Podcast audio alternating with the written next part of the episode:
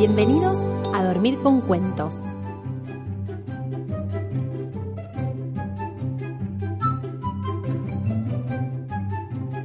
Este cuento es La pelota olvidada.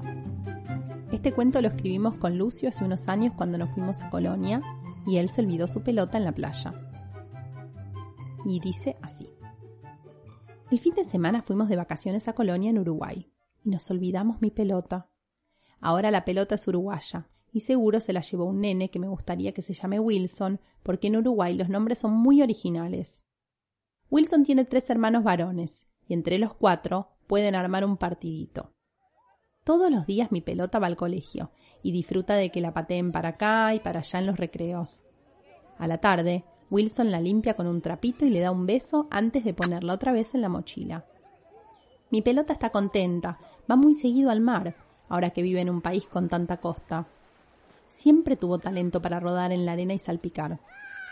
Los fines de semana la llevan al parque y ahí conoce otras pelotas amigas. Las hay de básquet, de tenis y de golf. En una casa con cuatro varones hay poco tiempo para descansar, así que le gusta tirarse al sol mientras los chicos comen helados. Wilson y sus hermanos están muy contentos. Es la primera vez que tienen una pelota de cuero.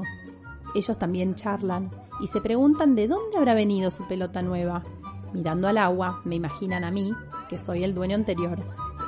Fin.